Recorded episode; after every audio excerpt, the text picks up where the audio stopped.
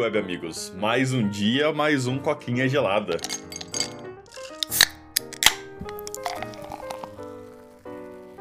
E olha só, semana passada aí o Pedro comentou que eu tava doente, não consegui gravar o episódio da sexta-feira. Hoje o Pedro tá doente, cara, e não vai conseguir gravar o episódio de sexta-feira. E é mais complicado ainda do que isso, porque ontem a gente não conseguiu gravar, que é ontem é quinta-feira, né? Geralmente a gente grava um dia antes para poder ter tempo de editar. Eu tava trabalhando, eu voltei do serviço e aí, tipo assim, eu imediatamente tive que viajar já. Eu saí pra, uma cidade lá, porque tava no negócio de emergência, e hoje, que é feriado, eu ainda, tipo, tava rodando. Então eu cheguei faz pouco tempo em casa e já tô gravando. Pra, tipo assim, o episódio tem que sair daqui a 25 minutos, definitivamente não vai sair no horário. O Pedro tá, tá morrendo lá, coitado dele, então ele não vai poder gravar. Eu tô fazendo um episódio solo, tipo assim, na, na correria, nem deu tempo de olhar nada se tem alguma coisa acontecendo importante, se tem alguma notícia, alguma coisa, zero ideia. O que, o que eu vou fazer hoje é um negócio que eu já tinha planejado na hora que ele me falou que eu ia precisar gravar sozinho. Eu pensei, tá, que é um bom assunto solo. E aí, por que não fazer um veredito aí de um filme? Eu acho que o Pedro assistiu, eu não tenho certeza, porque eu, eu, eu lembro que eu assisti faz bastante tempo já, mas eu reassisti nesses dias aí nas férias, quando eu fui lá pra Santa Rita visitar os amigos, que é o Bullet Train, Trem Bala aí, que lançou em 2022, que é um filme muito da hora, cara, um filme muito maneiro.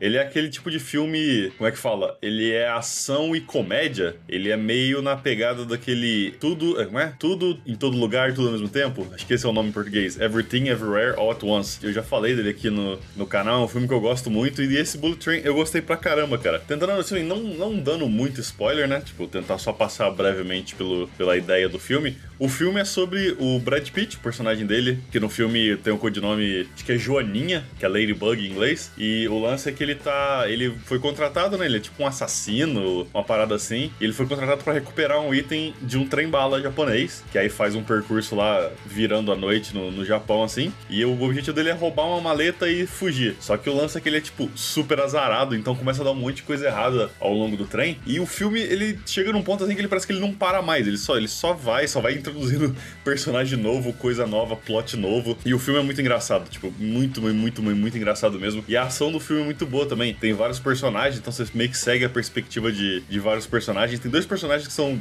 o que para mim faz o filme, é a melhor parte do filme, que é o Tangerine, o Tangerine, que é tangerina, e o Lemon, né? O limão. Eles são feitos pelo Aaron Taylor Johnson e o Brian Tyree Henry. E, cara, é o personagem dos dois é muito bom. Eles são, tipo, dois assassinos, assim, que o, o lance deles é que eles fizeram um trampo muito foda lá e eles foram contratados por uma pessoa que eu não vou dizer quem é, porque é meio que spoiler no, no filme, para fazer um trampo, né? Pra escoltar o, o, filho de um, de um bandido lá do, no Anti-Trem também. Eles são, tipo, um dos vários, como, como se fala, várias personalidades estão no, no trem, que, tipo assim, que eu falei, só vai chegando mais gente, sabe? Começa só com o Brad Pitt, ah, você tem que achar uma maleta. E aí depois tem esses dois, aí depois tem outra mina, aí tem um cara que o filho, que o filho foi raptado, aí tem o outra mina assassina. Esse filme é aquele filme que ele é cheio de, de ator famoso. Você, você vai olhando assim, cara, cada pessoa que vai aparecendo você vai reconhecendo de algum lugar. É impressionante, tipo, a quantidade de, de ator, tipo, AAA, né? A-lister que fala, que tem no, nesse filme. E é uma, tipo assim, só surpresa uma atrás da outra conforme os personagens vão aparecendo. É um filme que eu recomendo muito, que nem eu falei, na pegada do Everything Everywhere All at Once lá, bem. Ele muda de, tipo, comédia pra cena super séria, de volta pra comédia e mistura as duas. Tem, sabe, tem tensão,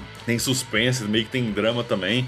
Tem, tipo, umas partes realmente emocionais nesse filme também, o que é engraçado, algo que você não, não espera de um filme desse. Ele é um pouquinho longo, reassistindo o filme, eu percebi que ele é um, ele é um pouquinho longo eu sinto que teve, talvez se eles tivessem cortado, comprimido mais um pouco esse filme, assim, ele, ele fosse um pouquinho melhor. Talvez tirar uma coisinha aqui, outra ali, é, tornasse o filme melhor, mas eu não sei, né? Porque eu, eu falei isso depois de reassistir o filme, só que o pessoal que assistiu comigo falou que de cara, assim, eles gostaram, acharam o filme longo, apreciaram o filme inteiro. Então talvez seja só o fato de eu ter, já saber o que acontece, né? Não ter tanto assim a surpresa do filme. Eu tenha meio que não, sei lá, não tenha aproveitado tanto a segunda vez. Mas eu ainda acho o filme muito bom. É interessante interessante porque eu sinto que esse tipo de filme que mistura comédia e ação, especialmente esses filmes que não se levam tão a sério, que acho que a melhor maneira que eu consigo descrever esse filme é ele não se leva tão a sério assim, é que esses filmes geralmente eles não têm um, score tão bom assim, né? Eu tô olhando, eu tô, eu tô olhando, eu olhei aqui no Rotten Tomatoes, eu lembro quando o filme saiu e eu olhei no Rotten Tomatoes, o filme tinha, tipo, 40% de, de nota de audiência, o que é, sei lá, menor que eu acho que Matrix 4, que é um filme horroroso,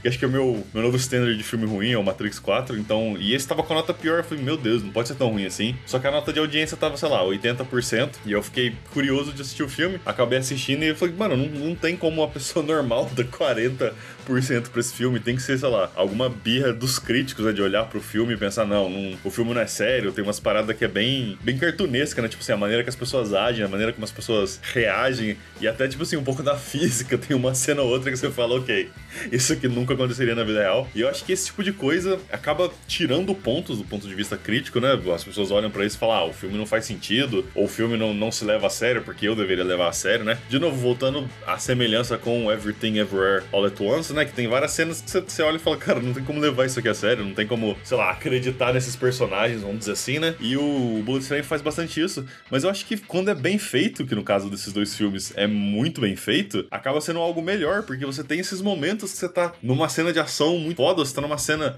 de tensão, ou você tá numa cena emocional, que você tá, tipo, quase chorando e do nada, assim, às vezes na mesma cena o negócio já troca. E você começa a rir que nem um idiota. Foi o que, o que acontece bastante nesse filme. Eu lembro de assistir, eu sabia os momentos que os momentos engraçados quando ia acontecer, e especialmente os momentos engraçados depois de algo muito sério, algo muito emocional. Eu ficava tipo olhando assim pros meus amigos quando ele assistia, só para ver a reação do povo das cenas mais loucas do filme. O que é interessante, é um ótimo filme pra você assistir com outras pessoas assim, quando você já conhece o filme, porque a reação do povo para esse tipo de filme é muito engraçada. Eu recomendo recomendo pra caramba. É um filme que, tipo, sei lá, me surpreendeu pra caramba. Não, não sabia quase nada do filme. Que nem eu falei, eu só sabia a nota do Rotten Tomato lá, que eu, que eu vi a galera comentando que o filme era ruim, não sei o que, a nota baixa. E aí depois eu assisti, é daqueles filmes que pra mim marcou como, tipo, um dos melhores filmes que eu assisti ano passado, se eu não me engano. Eu provavelmente tô esquecendo de vários filmes bons aqui que eu assisti ano passado, porque eu tenho problema de, de memória curta, assim, que o negócio não registra na minha mente. Mas eu, esse é um daqueles que eu lembro que eu falei, cara, eu me diverti muito, eu recomendo pra todo mundo. Eu tô sempre, tipo, não, assistam, porque porque é foda, é da hora, porque vale muito a pena. E é um estilo de, de filme que eu tô começando, sei lá, ganhando mais apreciação. Que é esse filme que não se leva tão a sério assim. Acho que não, não se leva tão a sério da, da forma correta, tá ligado? Sabe? Eu sinto que, sei lá, os filmes da Marvel, por exemplo, é um negócio que não se leva a sério de uma maneira muito. que eu não aprecio. E esse é um tipo diferente de não se levar a sério, que tá, sei lá, tá crescendo bastante no, nos meus gostos. Mas eu acho que é isso, cara. Eu recomendo muito. Eu dou tipo um